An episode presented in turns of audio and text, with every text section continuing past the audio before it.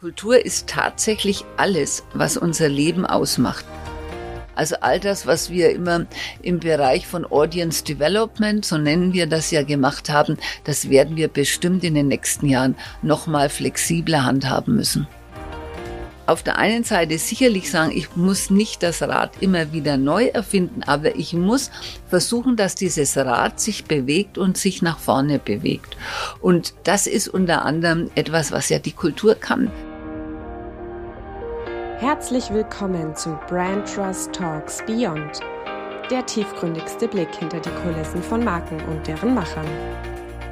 Hallo, liebe Hörerinnen und Hörer, willkommen zurück zum Brand Trust Talks Beyond. Es geht natürlich wieder in die Tiefe, dafür habt ihr eingeschaltet und dazu habe ich heute Professor Dr. Julia Lehner zu Gast und die ist Nürnbergs zweite Bürgermeisterin und Kulturbürgermeisterin. Und wenn ihr jetzt ausschaltet, weil ihr vielleicht sagt, ja, so Kunst und Kultur, das ist nicht so mein Ding und Nürnberg kenne ich nur von den Messen oder da fahre ich manchmal durch, dann macht ihr auf jeden Fall einen großen Fehler, wenn ihr jetzt ausschaltet. Und dazu habe ich euch mal heute ungewöhnlicherweise drei Gründe zusammengestellt. Der erste Grund ist tatsächlich meine eigens gewählte und entwickelte Kernfrage, auf die ich ja durchaus stolz war, wie einige von meinen Kolleginnen und Kollegen auch bemerken konnten.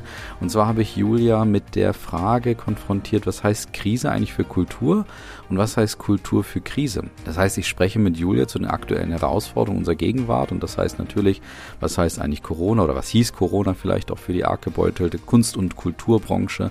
Und wir sprechen dort vor allen Dingen auch über ihr Leadership und die Entscheidungsfindung in diesen hochkomplexen Situationen, wenn eben sowas wie Corona uns auf einmal auch herausfordert oder natürlich auch die Kriegssituation in der Ukraine. Was heißt aber dann auf der anderen Seite auch Kultur und Kunst für die krisengebeutelten Menschen dort draußen, also für uns selber? Was macht man eigentlich, auch wenn die Geldbeutel auf einmal nicht mehr so gut gefüllt sind, eben aus Sicht des Kulturreferats? Also wie entgegnen wir dieser Herausforderung? Der zweite Grund ist die Eloquenz und die Rhetorik von Julia und die sind Achtung, eine Wortneuschöpfung, die ich hier vorbringe, nämlich eine Ohrenweide, also angelehnt an das Wort Augenweide. Sie findet nämlich auf jede Frage von mir eine wunderbare Antwort, ohne sich, wie ich finde, in politische Phrasen oder Allgemeinplätze zu flüchten. Und dabei hat sie immer ein Leitprinzip, das sie immer wieder wiederholt und das sie bei allen Entscheidungen auch beachten und das mir und euch damit auch aufzeigt, wie wichtig denn ein Leitprinzip in diesen Tagen auch ist. Und falls ihr jetzt noch nicht neugierig seid, weil ihr dieses Leitprinzip von Julia unbedingt hören wollt, dann habe ich noch einen dritten Grund für euch. Und das ist einfach, dass unsere liebe Eva Julia Lehner als weiteren Benchmark nach der Produktion auserkoren hat. Und wenn das jetzt nicht ein Grund ist einzuschalten, dann weiß ich auch nicht. Also, habt viel Spaß bei dieser Folge und ja, bin gespannt auf eure Rezension und euer Feedback. Viel Spaß dabei. Hallo, liebe Hörerinnen und Hörer. Willkommen zurück zu Brand Trust Talks Beyond. Es geht wieder in die Tiefe, wie ihr schon gehört habt. Und dafür habe ich heute Professor Dr. Lena bei mir. Also Julia, schön, dass du da bist. Wir freuen uns sehr über das Gespräch mit dir. Ja, danke für die Einladung. Sehr gerne. Wir haben einen schönen Zweiklang vorbereitet, kann man sagen. Und zwar auf der einen Seite, was heißt Krise für die Kultur? Und auf der anderen Seite auch, was heißt Kultur denn in Krisenzeiten sozusagen? Da werden wir uns ein bisschen vorantasten. Aber bevor wir da hinkommen, werden wir erstmal mit dir als Person starten. Und da bin ich auch sehr gespannt, weil wir wollen dich natürlich zu Beginn auch mal so ein bisschen auf die Bühne stellen sozusagen. Und wir beginnen mal mit einer Frage, da musst du sozusagen kramen, äh, und zwar deine Lieblingsmarke der Kindheit. Hast du da eine? Ich glaube, da habe ich nur eine gekannt oder vielleicht doch mehrere. Ich würde sagen mal Steiftiere, aber nein, Pucki. Pucki, das war mein erstes Fahrrad ja. ohne Stützräder und das war für mich ja ein Lieblingsstück und ich fand auch natürlich den Markennamen so ja. kindlich nett. Sehr schön. Und ja, Pucki ist auch eine Marke, die sozusagen nicht tot zu kriegen ist. Ne? Ja, ich, ich sehe das immer, meine Enkelkinder ja. haben auch Fahrräder mit dieser Marke. Ja, finde ich herrlich. Ja. Und steif hätte ich natürlich jetzt auch aus dem Stegreif ein bisschen was zu sagen können, aber auch gut. Also Pucki bin ich dabei. Sehr mhm. gut. Wunderbar. Wie ist das heute? Deine Lieblingsmarke aktuell? Gibt es da eine? Könnte ich mich nicht drauf oder mein Verhalten nicht darauf reduzieren. Also Produkt ist für mich sicherlich wichtig von der Qualität oder natürlich von der Ästhetik muss man wissen, was man damit anspricht. Aber ich würde das nicht auf eine Lieblingsmarke reduzieren können. Nee, in der Tat nicht, nein. Okay, nehmen wir mal so hin. Dann arbeiten wir uns vor zu deinem Einwortwert, sagen wir. Also was, wie würdest du dich beschreiben, wenn du nur ein einziges Wort zur Verfügung hättest? Jui, anspruchsvolle Frage. Ich würde sagen, herzlich. Herzlich, sehr gut. Wie bist du drauf gekommen? Hast du mal auch in deinem Umfeld ein bisschen gehört oder ist das so das, was oft zurückgespiegelt wird? Ja, es ist oft so in Mitarbeitergesprächen, ähm, wo man mir bescheinigt, dass ich natürlich Mitarbeitende, die in meinem engsten Umfeld sind, sehr viel Vertrauen gegenüberbringe und dass die oft äußern, sie haben das Gefühl, sie können auch mit wirklich privaten Problemen oder mit Anliegen zu mir kommen und ich würde diese Dinge auch immer zu meiner Herzensangelegenheit machen. Dann würde ich jetzt das vielleicht auf herzlich reduzieren. Schön. Sehr gut, wunderbar. Und dann letzte kleine Hürde für dich vielleicht. Wie würdest du dich in einem Satz beschreiben, wenn du deine Profession, deinen Beruf, deine Position nicht nennen dürftest? Ach, ich dürfte jetzt meine Profession nicht nennen. Eine Person mit vollstem Engagement für die Sache, Komma, dabei aber auch mit größter Neugierde auf ganz unterschiedliche Dinge. Schön, sehr gut, wunderbar. Dann hast du die Hürde auch oder die Hürden hinter okay. dich gebracht.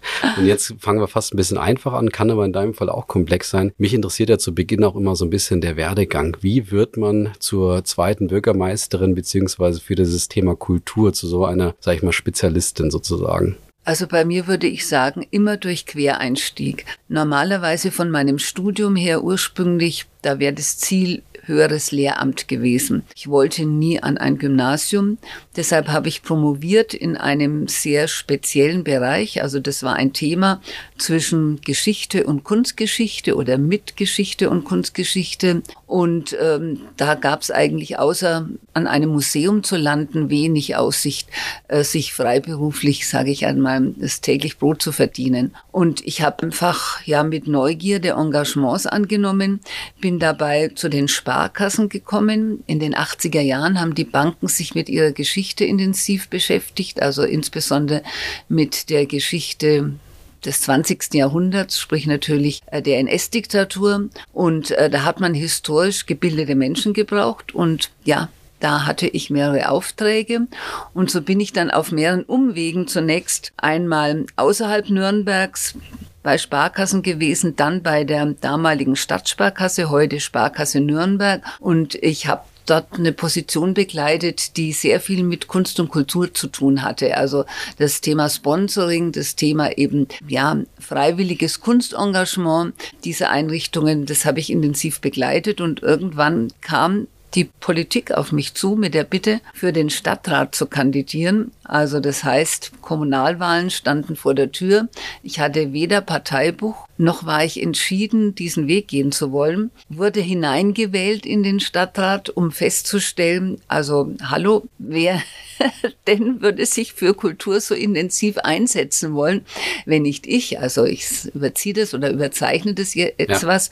Also jedenfalls hat mich plötzlich also diese Politik gepackt, ja, also die Kommunalpolitik und da ist man ja wirklich total nah am Menschen. Also man geht vor die Tür und spürt das, was die Menschen brauchen, was sie wollen, wo die Notwendigkeiten sind. Also man ist hier nicht irgendwo in einer anderen Stadt, sondern auch noch in seiner eigenen, in der Heimatstadt und nimmt zumindest das Gefühl mit, man könnte etwas tun. Ja, und so kam man auf mich zu und hat mir angeboten, Kulturreferentin zu werden. Ich habe mir das ganz lange überlegt, weil eigentlich meine andere Position mich sehr erfüllt hat und ich hätte eigentlich keinen Grund gehabt, äh, zu wechseln.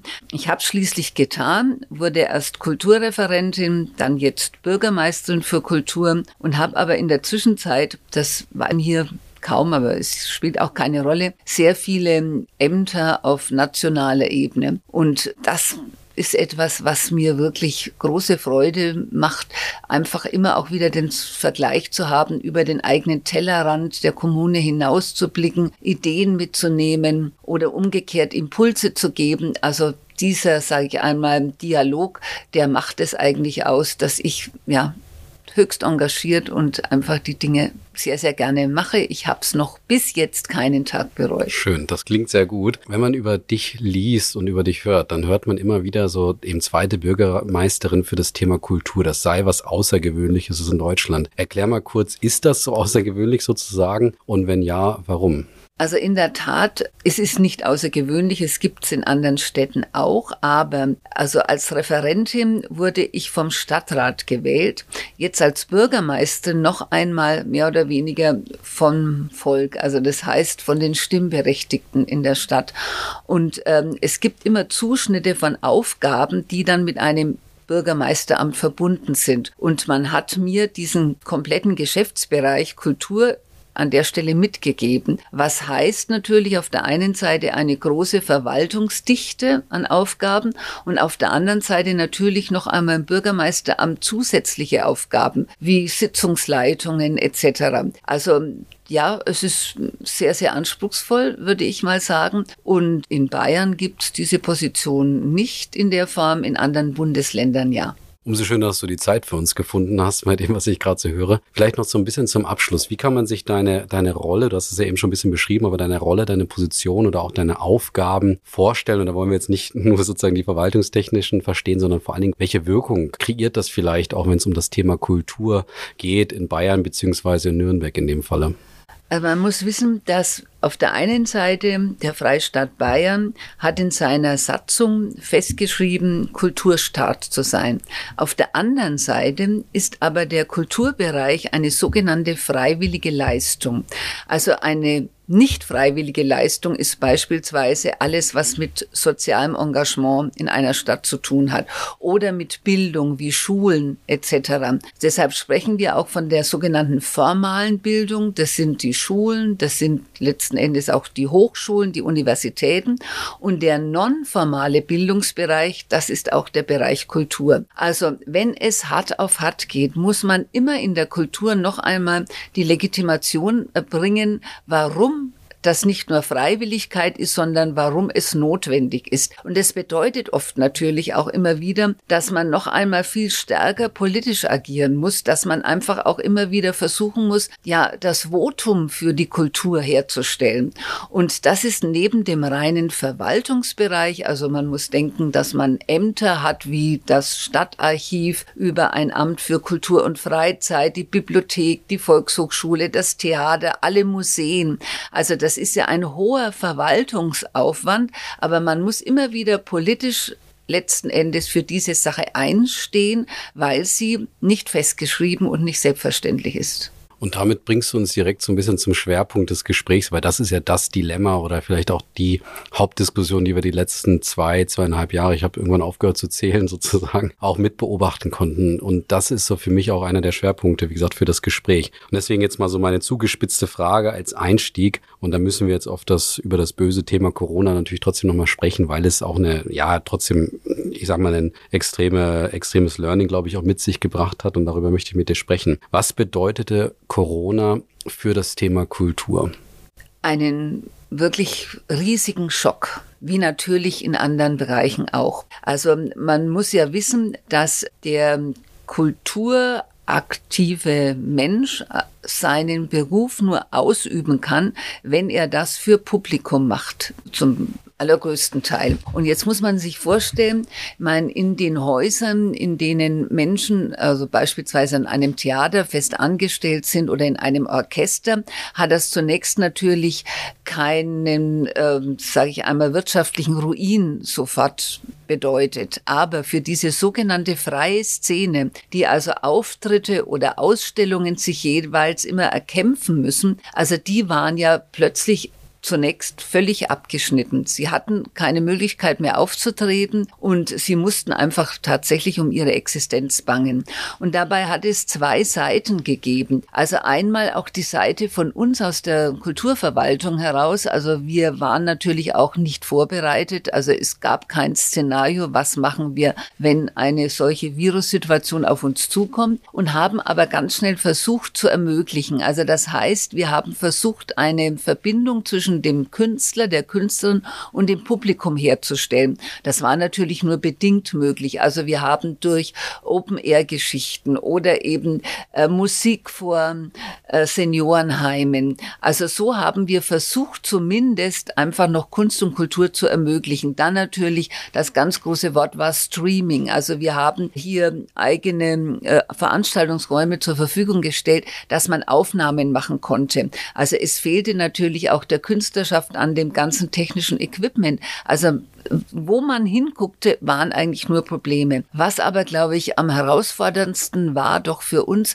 diese Künstlerschaft, die Menschen zu erreichen. Also wir haben dann eingerichtet sogenannte runden, runde Tische, haben uns die Sorgen angehört, haben aber auch natürlich keine Lösungen ad hoc anbieten können. Also allein die große Herausforderung, als dann die sogenannten Rettungsschirme vorhanden waren, wirklich das Geld sprichwörtlich auf die Straße zu bringen, also zu den Künstlerinnen und Künstlern hin. Hierfür haben wir dann so etwas eingerichtet, das ist dann in anderen Kommunen nachgeahmt worden, eine Art Lotsenstelle, also wo sich eben der Einzelkünstler hat hinwenden können, hat Fragen stellen können, wie komme ich an das Geld, wie muss ich, wie muss ich Anträge stellen, etc. Also es war ein sehr, sehr vielfältiges Problem und es war vor allem ein äh, Problem, das tatsächlich eben ja die wirtschaftliche und äh, überhaupt die Existenz von, von Menschen bedroht hat.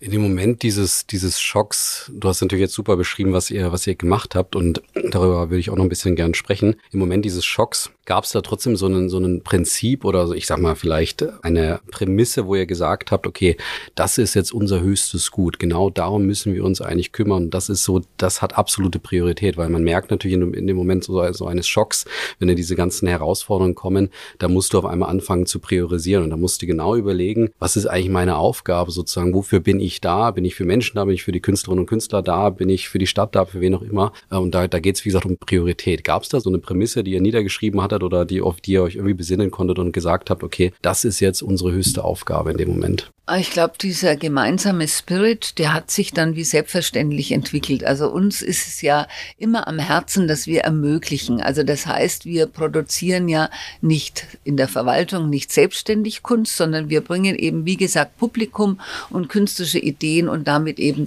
die Künstlerschaft zueinander. Und diese Form der Ermöglichung hatte bestimmte Herausforderungen plötzlich bekommen und das war uns einfach wichtig. Es ist nicht immer gelungen, ganz offensichtlich ist das klar. Es sind doch einige durchs Raster gefallen.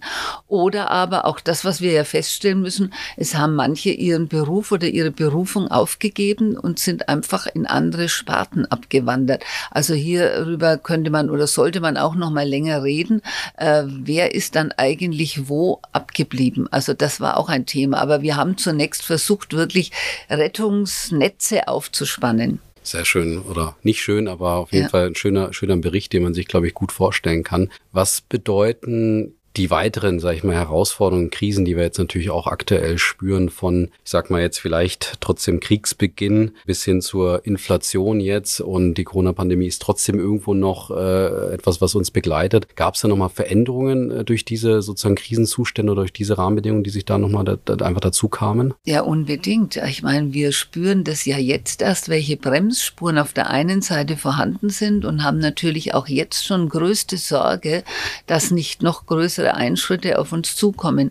Also wir merken, es ist alles teurer geworden, nicht nur durch die Inflation, sondern durch Mangel an ähm, Mitarbeitenden. Also wenn man sich vorstellt, wir haben ja im Moment unseren Festivalsommer eröffnet, also mit den großen Open Airs, mit unserem Bartentreffen, also eben mit Großveranstaltungen. So, da war es oftmals bis zum vorletzten Tag immer noch in Frage gestanden, ob wir überhaupt eine große Bühne bekommen und wenn, welche, wie groß die dann ist, weil einfach, ja, die, sage ich mal, die Hardware vergriffen oder auch die einzelnen Teile nicht zu beschaffen sind und darüber hinaus es zu wenig Menschen in den Firmen gibt, die in der Lage sind, so ein Ding aufzubauen.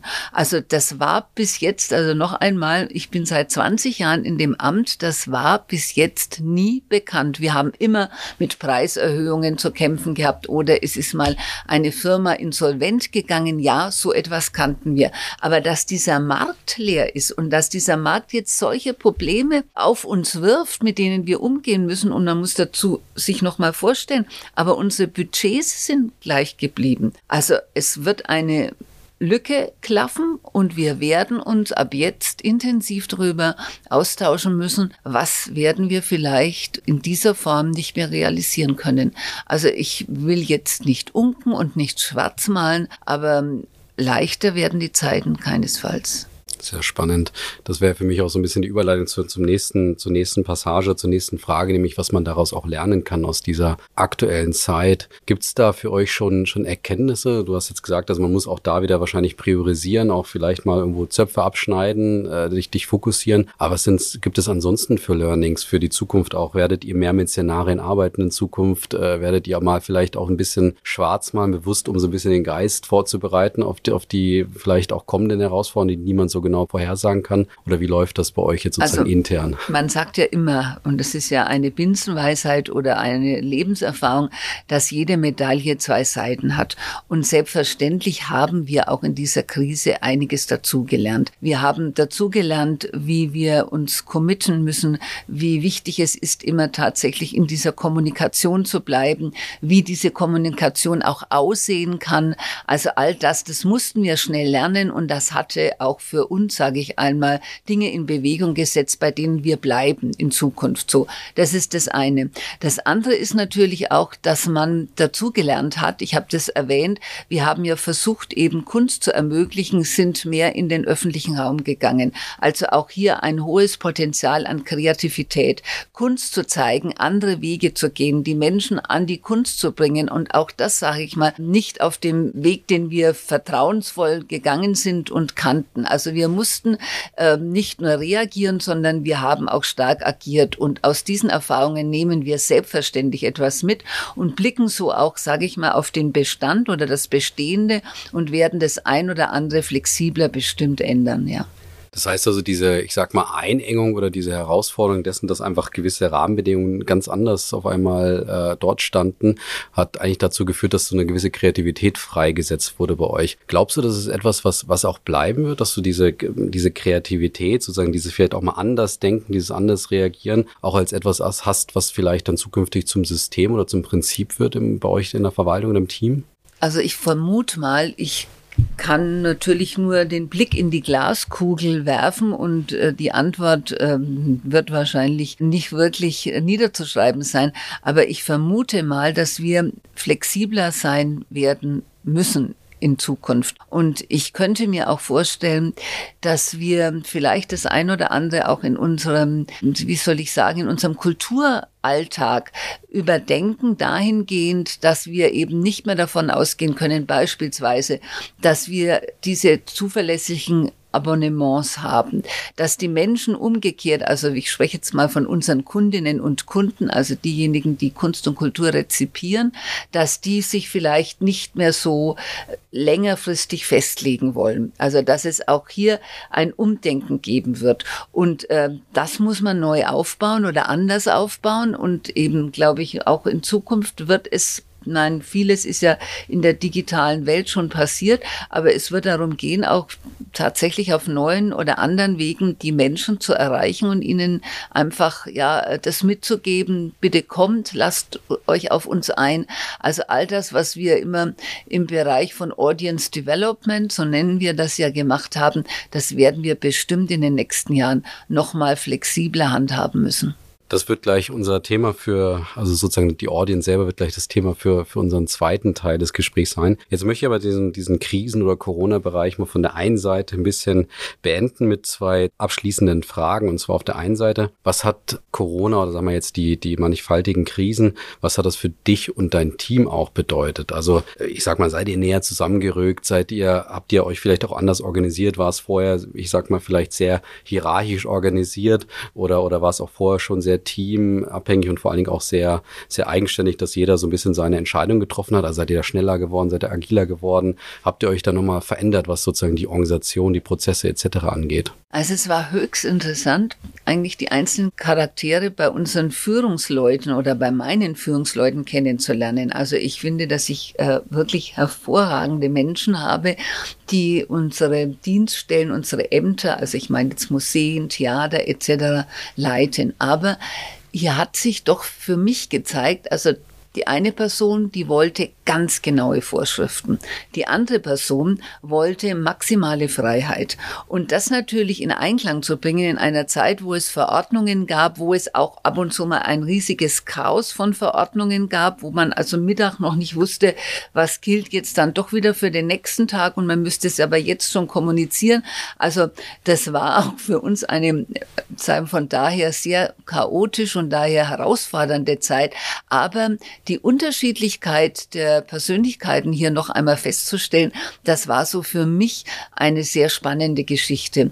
Und natürlich ähm, war es dann auch so, dass wir versucht haben, so viel wie möglich über Homeoffice oder eben über Videokonferenzen zu handhaben. Aber es musste ja immer Personen geben, die dann trotzdem in den Büros waren, die Türen aufgeschlossen haben. Also ohne das ging's nicht. Und das war auch so interessant, um festzustellen, ohne Vorwurf, eine Person ist ängstlicher, die andere total mutig, die übernächste ist da ziemlich wurstig und sehr liberal, die man dann auch wieder einfangen musste.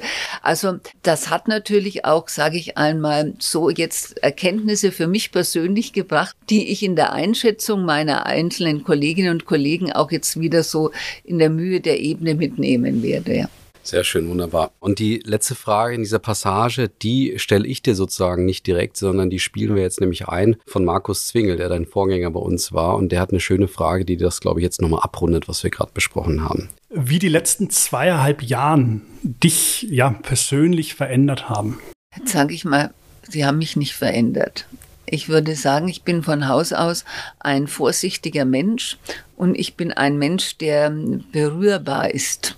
Und das habe ich versucht, sage ich mal, zu leben, also mit Vorsicht, aber trotzdem einfach den Kontakt zu den Menschen nicht aufzugeben. Und also ich glaube nicht, dass das mit mir etwas gemacht hat, dass ich anders geworden bin. Schön, auch klare, klare Antwort. Jetzt drehen wir mal den Spieß sozusagen ein bisschen um. Wir haben jetzt zu Beginn ein bisschen darüber gesprochen, was heißt ein bisschen ausführlichst drüber gesprochen mit sehr, sehr vielen schönen Insights von dir und deinem Team, was eben ein Krisenmoment für die Kultur bedeutet. Und jetzt drehen wir es mal um und überlegen mal, oder möchte ich mit dir gemeinsam überlegen, was denn eigentlich Kultur für die Krise bedeutet, sozusagen, also für die Zeit, in der wir aktuell leben. Es ist ja vieles gefühlt unsicherer als, als je zuvor. Die Menschen kommen irgendwie aus einer Herausforderung in die nächste. Da hat man jetzt gerade gedacht, jetzt irgendwie Corona äh, neigt sich irgendwie so de, gefühlt dem Ende und dann kam der natürlich der, der Kriegsschock. Jetzt kommen diese Nachwehen auch mit Inflation und, und, und das Thema Nachhaltigkeit wartet irgendwo auch noch am Horizont auf uns oder vielleicht merken wir es gerade wie noch nie zuvor. Aber äh, da müssen wir gar nicht, glaube ich, so in die Details reingehen. Aber jetzt auch da vielleicht einfach ein grober Einstieg. Was heißt Kultur in solch einer Krisenzeit? Ich möchte mal so anfangen. Also wenn wir immer über Kultur reden, dann haben wir eigentlich oft keine richtige Definition dafür und äh, verwechseln auch immer mal wieder Kunst und Kultur. So, also ich stelle es noch mal so ein bisschen Gerne. klar. Also Kultur ist tatsächlich alles, was unser Leben ausmacht. Also wenn ich den Tisch anschaue, dann hat er ein besonderes Design. Also an dem Tisch Platz zu nehmen und wie ich Platz nehme, das ist Form meiner Kultur.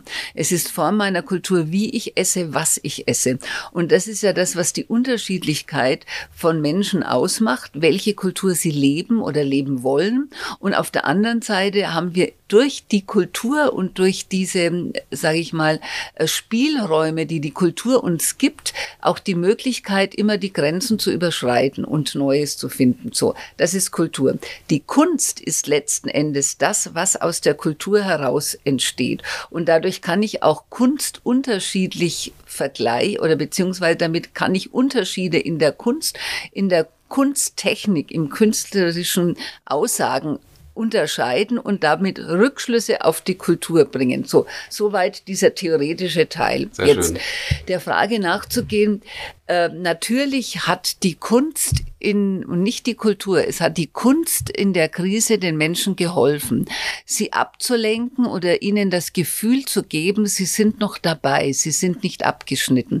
Also das haben wir machen können mit Aktionen, die ich beschrieben habe, äh, vor Altersheimen, einen Lastwagen aufstellen mit einem kleinen Orchester, in Hinterhöfen musizieren, die Menschen haben ihre Fenster aufgemacht, sie hatten also plötzlich das Gefühl, ja, äh, wir sind nicht vergessen, um uns kümmert man sich. Also das, glaube ich, war überhaupt immer noch wenn man Kunst als Lebensmittel bezeichnet, so war dann Kunst in vielen Bereichen auch so ein kleines Überlebensmittel, würde ich einmal behaupten. Aber es ist auch wiederum Kultur, wie unterschiedlich sich die Menschen dann letzten Endes verhalten. Es ist ein Zeichen der Kultur verrückterweise, ob ich mich impfen lasse. Es ist ein Zeichen der Kultur, ob ich dann jetzt weiß, ich lebe bewusster, ich äh, nehme mir mehr Zeit für mich oder für das, was ich immer vielleicht in meinem Alltag zu kurz kommen lasse. Auch das ist Kultur und es kann so rum auch gesehen werden, dass diese Krise dann vielleicht auch unserer Kultur des eigenen Echoraums geholfen hat, zu sagen, ach, ich würde vielleicht auf die und die Dinge verzichten können im Leben, so geht's ja auch. Oder ich habe wieder erfahren, dass meine eigenen vier Wände mir sehr, sehr viel bedeuten. Also weil ich sie nicht verlassen konnte und weil ich vielleicht hier auch noch einmal eine andere Kultur des Essens oder des der Muse pflege.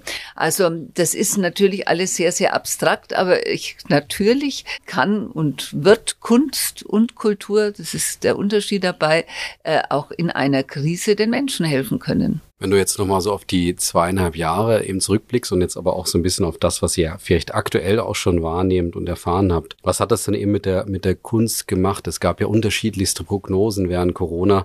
Das wird irgendwie alles zurückgehen, weil die Menschen ihre, ihre eben auch da Prioritäten vielleicht nochmal anders legen, dass sie andere Erfahrungen gemacht haben, dass sie merken, meinetwegen, wie toll ist denn das, äh, sind denn digitale Angebote, die jetzt gar nicht so sehr mit Kunst zu tun haben können, sondern mit jeder Art von Konsum zu tun haben können. Und auf der anderen Seite gab es immer so, äh, ich sag mal, die Headline, so es wird nach Corona so eine Art von Boom der Euphorie geben oder so, einen, so eine extreme Rückkehr, dass die Menschen dann gerade in den Konsum von Kunst zum Beispiel auch reingehen werden, weil sie ihm so, ihn auch so vermisst haben vielleicht in der Zeit oder ihn anders konsumieren mussten. Wenn du jetzt mal diese zwei Seiten so ein Stück weit siehst, wo, wo sind wir gelandet äh, mhm. nach all dem, was du weißt? Ist hochinteressant. Also auch hier äh, sind teilweise Prognosen nicht wirklich in der Realität aufgegangen.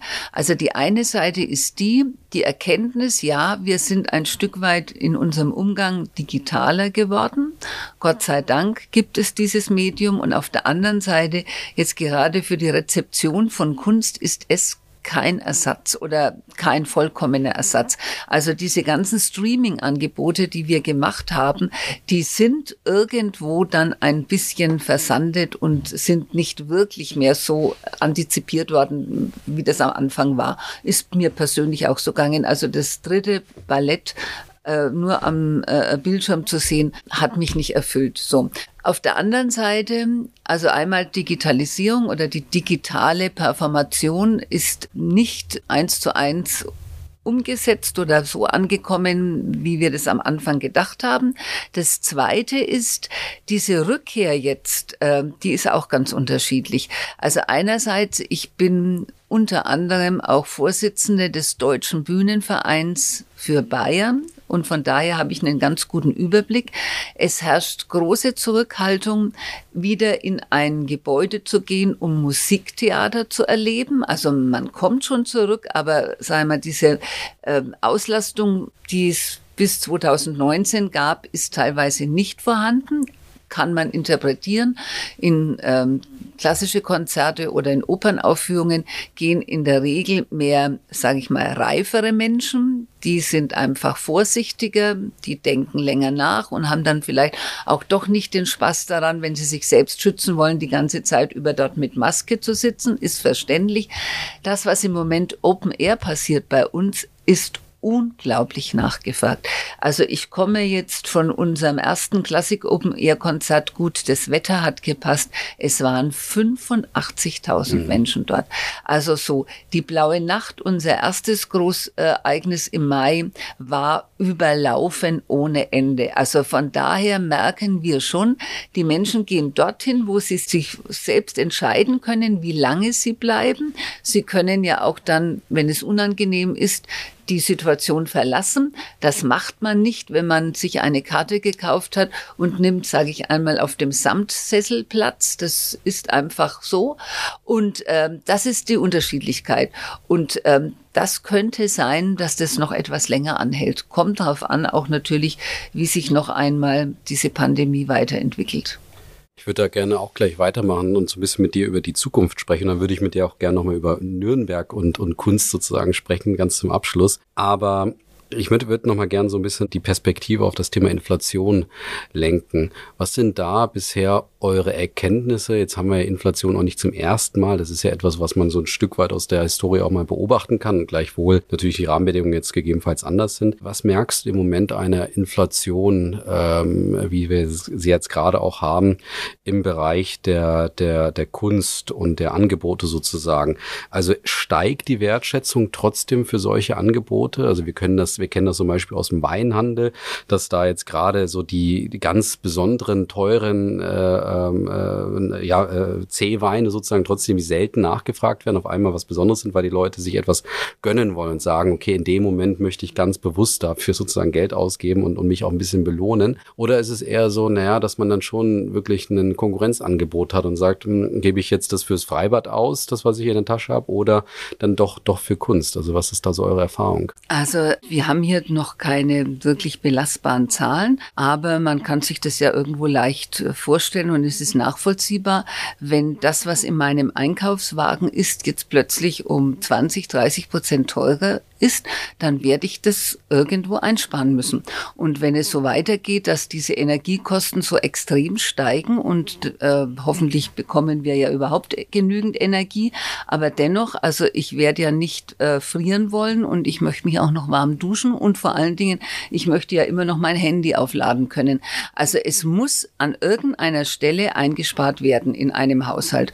Und äh, da könnte es natürlich so sein, dass man auf das verzichtet, wo man meint, naja, also das kann ich nachholen oder das kann ich zu einem anderen Zeitpunkt dann trotzdem mir nochmal gönnen. Und hier könnte, und da, es ist nicht nur könnte, sondern es wird so sein, dass man sich hier dann doch überlegt, äh, kaufe ich mir die Kinokarte oder kaufe ich mir den Eintritt ins, äh, in die, ins Museum. Also das äh, ist zu befürchten, mhm. sehr wohl. Ja. Wie reagiert ihr da, da, da darauf? Und das ist ja dann ein Stück weit auch ein Marken- oder Markenführungsthema. Wie positionierst du dich? Welche, ich sag mal, Anreize setzt du in dem Moment auch? Welche Kommunikation wählst du auch? Das sieht man ja immer wieder, dass man natürlich da kommunikativ auch auf, etwas ähm, dann auch reagiert und sich nochmal ein Stück weit auch umpositioniert, dass man ganz bewusst so sagt, dieses eben dieses Thema Eskapismus oder eben jetzt äh, trotzdem an sich selber denken in, in, in Krisenzeiten ist, ist, ist Kunst vielleicht dann auch so diese Ablenkung wert. Hat das für euch Änderungen in der Kommunikation äh, zufolge? Nein, wir müssen ja immer versuchen, sage ich nochmal, äh, die Kunst zum Publikum zu bringen. Also das ist eine Herausforderung, die wir ja tagtäglich, also egal in welchen Zeiten, äh, äh, als Herausforderung annehmen müssen und über die wir sprechen und über die wir uns Gedanken machen. Jetzt äh, können natürlich die Dinge so kommen, dass wir gezwungen werden, Einsparungen zu machen. Dann gäbe es das einfachste Mittel, dann machen wir einfach unsere Eintrittspreise teurer. So. Davon halte ich nichts im Gegenteil, denn ich glaube, man muss nach wie vor dieses Signal geben, ähm, ihr seid willkommen, das ist erschwinglich, was ich anbiete. Ähm, wie gesagt, diese Teilhabe, wie wir das ausdrücken, oder Niederschwelligkeit, die äußert sich ja auch oft schlicht und ergreifend in einem Eintrittspreis. So. Und darum wird es gehen, das zu verhandeln. Und äh, da gibt es auch, da ist nicht nur meine Meinung gültig, sondern da ist natürlich die Meinung eigentlich meiner verantwortlichen Kolleginnen und Kollegen und dann am Ende auch der Politik. Also ein städtischer Haushalt wird vom Stadtrat genehmigt und ähm, ich glaube, auf, an der Stelle kommen sehr spannende und intensive Diskussionen auf uns zu.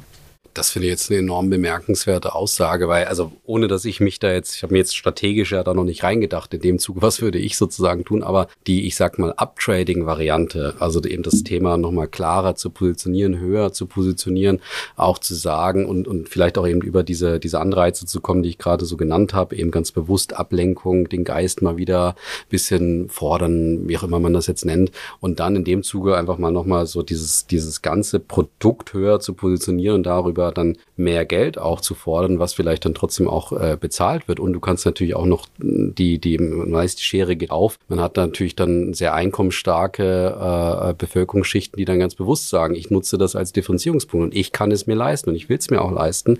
Aber das bemerkenswert aus deiner Aussage ist ja eigentlich so ein Stück weit, dass du trotzdem sagst, Kunst ist für alle da und wir haben einen, wir haben einen Auftrag, den wir da erfüllen müssen. Finde ich ganz spannend. Das liebe ich. ja, sehr, sehr schön. Ich würde, wie gesagt, noch, noch äh, ein bisschen gerne bei dem Thema insofern bleiben, äh, indem wir so ein bisschen noch in die Zukunft schauen. Und ich beobachte immer wieder und höre das auch immer wieder, äh, ja, mit, mit sehr viel Aufmerksamkeit, wie, wie träge Menschen auch sind. Äh, ich gehe jetzt eher auf die Management-Ebene wieder, also auf, auf deine Ebene und auf, auf dein Team ein äh, oder auf deine, deine Management-Kollegen und beobachte dort einfach immer wieder, dass man natürlich im Moment einer Krise sich anpasst und, und dort ja einfach Änderungen vollzieht, aber man sich sehr schnell wieder in gewohnten Mustern wiederfindet. Also wenn jetzt irgendwie alles sich meinetwegen wieder normalisiert, in welcher Form auch immer, dann, dann geht man, das beobachte ich, wie gesagt, oft auch in so Aussagen, dann, dann sagt man am Ende, na jetzt müssen wir es auch doch einfach so wie früher machen. Und eigentlich hat sich ja doch nicht so viel verändert. Was glaubst du, ist da bei euch auch der Fall? Also werdet ihr sozusagen wieder in Muster auch euch zurückziehen, auch um es euch ein, selber vielleicht auch einfacher zu machen? Oder würdest du sagen, wir starten auf einem höheren Niveau und wollen das auch, äh, dieses Niveau haben? Und ich möchte gar nicht, dass wir uns wieder sozusagen suggerieren und sagen, ach komm, das, das, äh, die nächste Krise werden wir auch überleben, weil dann haben wir halt mal zwei, drei Jahre Herausforderungen, aber eigentlich müssen wir nichts ändern. Also ich will jetzt gar keine Branchen, aber äh, direkt nennen, aber ich muss immer an die Messe denken. Bei Messe, da, da höre ich eigentlich seit, ich sag gefühlt zehn Jahren immer das Gleiche. Als die Digitalisierung Digitalisierung sich so angekündigt haben, haben sie immer gesagt, naja, persönlicher Kontakt wird immer bleiben. Jetzt haben wir Corona mehr oder weniger hinter uns gebracht, jetzt sitzen sie wieder da, ja, persönlicher Kontakt wird immer bleiben. Und das, was ich dort so ein bisschen gefährlich sehe, ist halt, dass du zum Beispiel das, die digitalen Angebote, die du selber genannt hast, die jetzt vielleicht nicht zum großen Thema sich etabliert haben, aber dass, dass man die nie so richtig integriert oder nie so richtig damit auch in Verbindung bringt, weil man immer wieder in diesen Trott reinkommt, ja komm, lass uns doch alles so lassen, wie es vorher auch war. Also wenn ich für den Bereich Kultur sprechen darf, dann muss ich sagen, der ist ja in einem permanenten äh, Veränderungsprozess.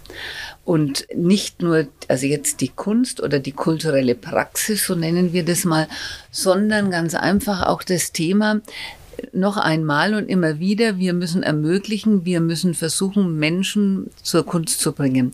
Und hier gibt es solange ich mir denken kann, immer wieder neue Ideen und neue Möglichkeiten. Also beispielsweise haben wir, also in Nürnberg speziell, darauf sind wir immer stolz, die sogenannte Kultur, Soziokulturlandschaft erfunden. Also das heißt, in den einzelnen Stadtteilen, die ja sehr unterschiedlich sind, kleine kulturelle Inseln zu schaffen, wo Menschen sich treffen können, wo sie miteinander lernen, voneinander lernen oder einfach gemeinsam etwas tun. So auch diese Institutionen waren in den 80er, 70er, 80er Jahren, sage ich mal, das Innovativste vom Innovativen. Das ist in der Zwischenzeit nicht nur State of the Art geworden, sondern die sind auch mit den Menschen, die dort in ihren Anlaufsituationen sich dort etabliert haben, älter geworden. Also von daher ist der heutige Anspruch ja ein neuer. Das, der Stadtteil hat sich verändert. Die Menschen, die dort leben, haben sich verändert.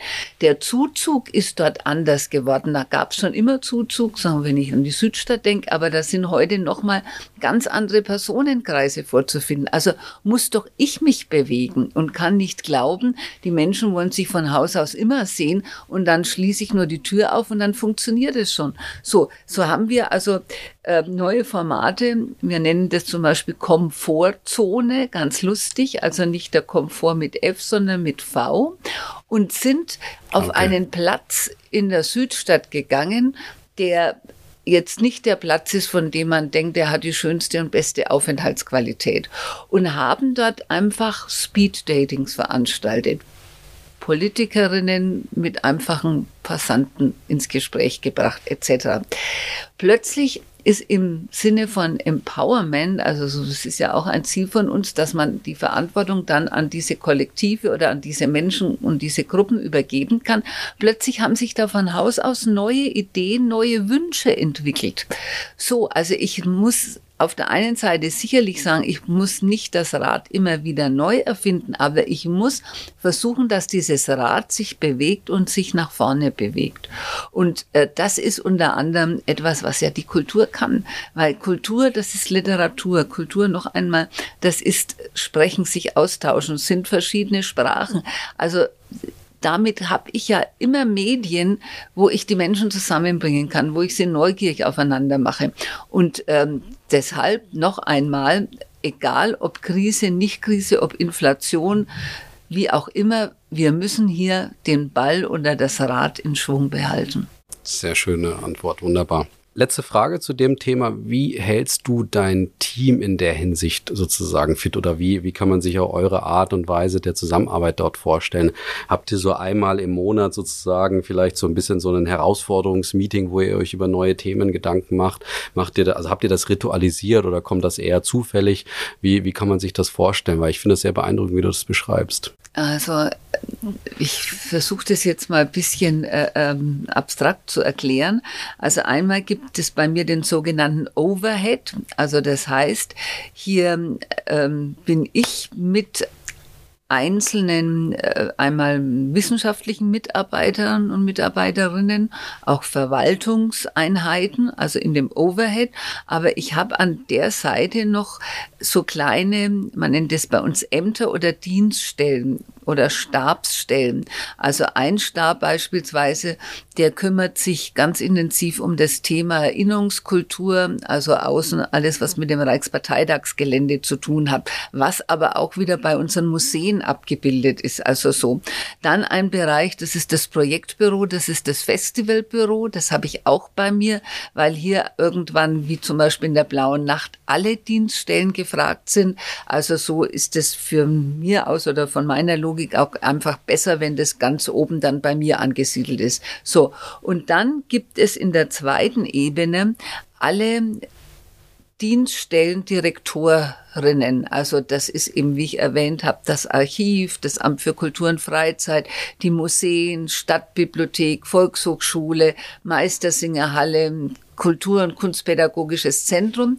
Und die haben natürlich alle Leitungen. Und diese Leitungen treffe ich einmal im Monat.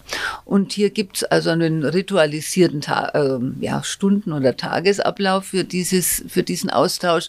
Also, dass wir erst immer mal so übergreifende Themen, die darf jeder anmelden, die werden auch vorbereitet einbringen. Dann muss es den Bericht geben. Jeder berichtet aus seinem, und das ist ja sehr, sehr heterogen. Man kann sich vorstellen, ein Stadtarchiv Archiv hat andere Themen als jetzt ein äh, ja, Amt für Kultur und Freizeit, das die Soziokultureinrichtungen hat. Also von daher ist es auch interessant, voneinander zu lernen. Und ich bin eigentlich, so sagt man mir das nach, jemand, der, oder ich formuliere umgekehrt, ich will den Kopf und nicht den Hintern. Also das heißt, mir ist wichtig, dass auch jemand, ja, also mir einfach auch sagt, sehr freiheitlich denkt, auch kritisch denkt und wir dann gemeinsame Lösungen finden. Also äh, ich, ich will auch niemanden so formatieren, dass er so sich in seinem Handlungsfeld so eingeschränkt fühlt, weil wie gesagt, es ist ja jede, jede Dienststelle hat andere Inhalte und ganz, ganz wichtig ist dabei, dass man einfach immer auch wieder versucht, Themen, die schwierig sind, im Austausch zu lösen, in der Diskussion zu lösen. Und äh, das hat bislang ganz gut geklappt. Sehr schön, wunderbar. Das erscheint mir, als ob ihr sozusagen auf die Zukunft grundsätzlich, was die, die, ja, die Systeme sozusagen angeht, die Prozesse angeht, gut vorbereitet seid. Trotzdem möchte ich dir natürlich so ein bisschen die Frage nochmal zugespitzt nach der Zukunft auch stellen. Wo geht's hin in der Zukunft mit dem Thema Kunst, wenn wir jetzt überlegen, was es für eine Bedeutung auch in der Zukunft einnehmen könnte, eher so fernere Zukunft. Man hört jetzt immer ja das Wort Metaverse überall auch wieder. Ich beschäftige mich mit dem Thema auch sehr gerne. Und ja, wo geht's dahin? Was sind da so eure Gedanken, Prognosen? Habt ihr schon welche? Und dass ihr sagt, okay, das eben Kult, äh, Kunst wird es immer geben oder wir müssen uns eben auch ein Stück weit verändern. Aber ja, grundsätzlich, wo, wo was ist so deine Zukunftsprognose, dein Blick in die Glaskugel, wo wir mit dem Thema also, hinkommen? Also um, um äh, sei jetzt mal diese Produktivität der kreativen Wege ähm, zu ermöglichen, braucht es natürlich auch in einer Stadt ein Klima dafür. Und ähm, das kann man natürlich nicht durch Anweisung machen. Das reicht auch nicht, wenn man immer meint, ja gut, man muss ja nur genügend Geld einfach in diese freie Szene hineinbringen. Das ist notwendig, aber das ist es nicht allein. Es müssen einfach, sage ich mal, Arbeits- und Lebensbedingungen äh, vorhanden sein. Und äh, nachdem ja, wie in anderen Großstädten auch, Nürnberg einen großen städteplanerischen Gentrifizierungsprozess hinter sich hat, diese ganz großen Industriebrachen, die es, man kann ja sagen, Gott sei Dank nicht mehr gibt, die also eben dem Wohnbau zugeführt worden sind etc., gibt es einen großen Mangel an kulturellen Ermöglichungsräumen. Also das sprich Ateliers. Es gibt zu wenig Proberäume. Es gibt einfach zu wenig Open Spaces, wo man sagt, hier kann sich mal auf Zeit ein Kollektiv zusammentun, produziert was gemeinsam und verlässt es wieder. Darauf muss man achten. Also wenn dieses produktive Klima in einer Stadt verloren geht, dann gibt es Probleme, die man heute noch nicht sehen kann. Und äh, darum geht's mir auch. Also wer ein bisschen die Presse verfolgt hat, weiß, dass ich ja so einen ganz großen Sprung wage, die ehemalige Kongresshalle von den Nazis nie zu Ende gebaut, diesen riesigen Torso auch an der Stelle zu öffnen, um dorthin einfach ja Künstlerinnen und Künstler die Chance zu geben, ähm, ja solche kreativen Räume in Besitz zu nehmen. Und ähm, denke, das ist also für jede Stadt im Moment eine ganz große Herausforderung und für Nürnberg ganz besonders. Ja, sehr, sehr schön in den Rahmen gesetzt, finde ich enorm spannend. Und da schließt sich für mich dann auch die, die nächste Frage noch an. Wie, wie bereitest du dich darauf sozusagen vor oder was hast du da auch an Systemen an der Hand? Also hast du Frühwarnsysteme, die dir zeigen, okay, wie, wie verändert sich die Stadt sozusagen? Welche, welche Ermöglichungsräume gibt es hier? Wie viel äh, Quadratmeter gibt es für Kunst und Kultur, um, um zu trainieren, so Proben und so weiter? Äh, dass du da auch gegensteuern kannst, dass du irgendwann nochmal die Hand heben kannst und sagen kannst, okay, so, liebe Kolleginnen und Kollegen, wir müssen aufpassen. Wir haben jetzt, ich sag mal blöd gesagt, zu viel Wohnraum geschaffen oder zu viel Industrieraum geschaffen und jetzt bleibt die Kultur oder die Kunst ein bisschen auf der Strecke. Also diesen Prozess haben wir ganz intensiv erleben können, als wir uns auf den Weg machten, Kulturhauptstadt Europas zu werden. Also hier war ja die Devise, oder zumindest wir haben diese Devise so ernst genommen, genau hinzuhören, sich einfach mit den Kollektiven und einfach wirklich mit diesem kreativen Potenzial in der Gesellschaft ins Benehmen zu setzen. Was braucht ihr? Wo drückt der Schuh? Wo müssen wir umsteuern? Wo müssen wir aufpassen? Und dieser Prozess jetzt also intensiv an der Stelle ist jetzt wirklich fünf, sechs Jahre alt. Den kann man auch als Problemlage nicht von heute auf morgen lösen. Also das muss man perspektivisch angehen. Und von daher, also es ist es auch etwas, womit wir uns dann natürlich in dem Alltag auseinandersetzen. Und wie gesagt, ähm, die Problemlagen einer Großstadt im Bereich Kultur, die sind sehr, sehr vielfältig. Also die kommen natürlich an uns automatisch, die werden an uns herangetragen, aber man muss auch immer wieder, sei jetzt mal die Spuren suchen und auch an der Stelle unterwegs sein, um, um das ja herauszufiltrieren, ja. Super, wunderbar. Damit wären wir fast schon am Ende. Ich würde noch eine Passage, einen Schlenker noch machen, weil wir haben jetzt natürlich auf einer sehr abstrakten Ebene über das Thema Markenführung, Marke gesprochen, über Organisation, wie man sich dort vorbereitet, wie man agiert in Krisenzeiten. Das war, denke ich, sehr eindrucksvoll. Aber mich interessiert natürlich nochmal der Blick trotzdem auch auf Nürnberg sozusagen. Und ähm, weil dort befindet man sich ja auch in einem Wettbewerb natürlich mit den umliegenden Großstädten, äh, sowohl selber im Staat als auch natürlich auch in den anderen Bundesländern. Und und äh, da stellt sich für mich so ein bisschen abschließend noch die Frage, wie ist denn Nürnberg eigentlich positioniert, wenn es um das Thema Kunst und Kultur geht? Also würdest du sagen, wir haben da so eine Art Positionierung, irgendeine Stellung, wo man sagt, wenn ich nach Nürnberg gehe, um Kunst und Kultur zu konsumieren, dann habe ich ein Bild im Kopf? Oder würdest du sagen, na, da haben wir noch so ein bisschen die Hausaufgaben sozusagen zu tun, um uns auch da in den Wettbewerb auch, auch zu stellen, zu sagen, naja, wir wollen noch mehr Gäste hier auch begrüßen äh, dürfen, die eben ja, einem gewissen Ruf, einer gewissen Positionierung, wie gesagt, auch folgen und sagen, das ist das, was ich von Nürnberg erwarten kann. Also Nürnberg hat an der Stelle immer mit sich selbst das Problem. Die Wahrnehmung äh, bei uns ist immer gemessen an der Landeshauptstadt München. So. Und wenn man auf Münchens Kulturleben sieht, dann muss man wissen, dass das, was wir als Leuchttürme wahrnehmen, das ist zu 90 bis 100 Prozent alles staatlich, also vom Land finanziert. In Nürnberg ist es genau umgekehrt. Also in Nürnberg ist 90 Prozent dessen, was wir, sag ich mal, von den Institutionen hier haben, von der Kommune finanziert. So. Also von daher kann man hier ganz schwer Äpfel mit Birnen vergleichen, weil eben die Ausstattungen der Pinakotheken ganz anders sind als die unserer eigenen städtischen Museen. Aber, und das kann ich nachweisen. Nürnberg hat in manchen Teilen wesentlich mehr zu bieten als eine Großstadt im gleichen Vergleich. Zum Beispiel. Es gibt seit den 90er Jahren diese Ideen der Museums- oder Musiknächte etc. Es gibt nirgendwo in der Republik eine blaue Nacht, in der 150.000 Menschen jährlich unterwegs sind, um sich auf Kunst und Kultur einzulassen. Jetzt wieder Classic Open Air. Es gibt auf dem europäischen Kontinent nichts Vergleichbares, das 85.000 Menschen plus minus an einem Abend sich auf klassische Musik einlassen. Also das sind alles, sage ich einmal, Benchmarks, da sind wir outstanding unterwegs. Aber, und jetzt kommt es, der Kulturinteressierte ist meistens ein Spartenmensch. Also ich finde schon, wenn ich in eine Ausstellung über Renaissance gehe, dort niemanden, der jetzt gleichzeitig in unserer Kunsthalle sich mit äh, einer ausgewöhnlichen aktuellen künstlerischen Position auseinandersetzt. So, und dieser Spartenmensch, der vergleicht natürlich immer. Und der hat natürlich dann aus seiner jeweiligen individuellen Sicht oft Vergleiche mit äh, London, mit Berlin, die eine Stadt wie Nürnberg nicht leisten kann, weil ihr Auftrag ein anderer ist, weil ihre äh, Position oder sage ich ja mal ihre Infrastruktur ganz anders ist. Aber man soll es nicht glauben, wie gesagt, ob im Bühnenverein, ob im deutschen Städtetag, im bayerischen sowieso. Wenn Nürnberg mit mir die Stimme erhebt, ist man oft mehr als erstaunt, was wir haben, was wir schon längst machen und andere Städte sich gerade erstmal darum bemühen.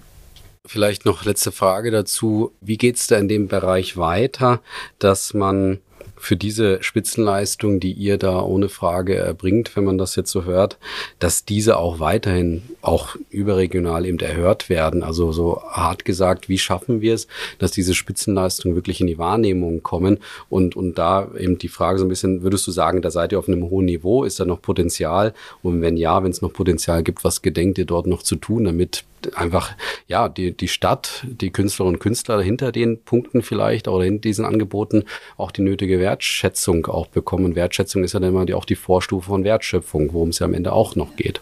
Naja, es ist wie in allem, der Prophet im eigenen Lande gilt oft weniger als derjenige, der eben außen unterwegs ist. Ich meine, an manchen Stellen, es Gottes Willen, das ist jetzt schwierig, wenn ich sowas äußere, aber ich hoffe, man versteht mich, ist es gar nicht notwendig, dass wir noch mehr Publikum brauchen. Also diese Zahlen, ich nehme jetzt einzelne Teile heraus, sprechen ja für sich. Das Wichtige ist aber, dass die Grundierung stimmt. Also den größten Wert müssen wir darauf legen, dass, sage ich einmal, Kultur zugänglich ist, dass an der Stelle Teilhabe möglich ist, dass einfach äh, es gelingt, die Menschen so früh wie möglich in ihrer Lebenszeit an Kultur heranzuführen. Und das ist viel, viel wichtiger, sage ich jetzt mal, als wenn Sie als Kulturstadt für auch immer wieder nur spezielle Dinge schauen Sie nach Bregenz. Wer spricht sonst unterm Jahr über Bregenz, außer zu den Festspielen? Auch Salzburg ist fast ähnlich. Über Salzburg spreche ich immer nur, wenn ich die Festspiele meine. Bayreuth gar selber. Eine Großstadt wie Nürnberg muss ja alles haben. Also, und von daher ist es einfach wichtig, dass diese Grundversorgung solide, stabil ist und möglich möglich ist. Das ist mir aus meinem, sage ich einmal, innersten Anliegen viel, viel wichtiger, als nur immer die Spitzen zu sehen. Die Spitzen brauche ich auch, aber es ist wichtig, dass diese Grundversorgung vorhanden ist. Ich finde, das rundet unser schönes Gespräch wunderbar ab, wenn man, wenn ich das jetzt so ein bisschen mal für mich überzeichne, höre ich da so ein bisschen raus, das Prinzip, es muss gar nicht unbedingt immer um Wachstum gehen, es muss gar nicht um weitere, höhere Zahlen, äh, höher, schneller weitergehen, sondern vielmehr da und deswegen rundet das Gespräch so schön ab. Es muss weiterhin um Teilhabe gehen und es geht um Ermöglichen und es geht darum eben, ja, diesen, äh, einfach, einfach den Auftrag anzunehmen, den Kunst und Kultur hat und das, da geht es nicht unbedingt nur darum, dass immer mehr Leute kommen, sondern dass überhaupt Leute kommen und dass eben alle Angebote sozusagen da ja, auch profitieren. Und dass die was mitnehmen, ja. Mhm, sehr schön, wunderbar. Dann bleibt mir erstmal nichts anderes übrig, als dir die letzte Aufgabe hier noch zu stellen. Und zwar darfst du ja glücklicherweise, und da bin ich auch sehr gespannt, eine Frage für den oder die nächste noch hinterlassen. Und da bin ich jetzt gespannt, was du dir überlegt hast. Da würde ich die Person gern fragen wollen, in welcher Musik- oder Opern- oder Theateraufführung die Person war und wie die ausgelastet war. Sehr schön, wunderbar. Liebe Julia, vielen herzlichen Dank für dieses ganz, ganz tolle Gespräch. Auch mal so ein bisschen für mich trotzdem auch in eine andere Richtung gehen. Das war jetzt, wie gesagt, Marke und Markenführung auf einer sehr hohen Ebene, aber ich fand die Ebene klasse und ich kann dir nur noch mal danken für deine Zeit, die ja sehr wertvoll ist und ja, freue mich darauf, wenn wir das alles jetzt gleich hören dürfen. Vielen herzlichen Dank und es war mir ein Vergnügen über das, was mich jeden Tag bewegt und was mir sehr am Herzen liegt mit dir zu sprechen. Dankeschön. Dankeschön.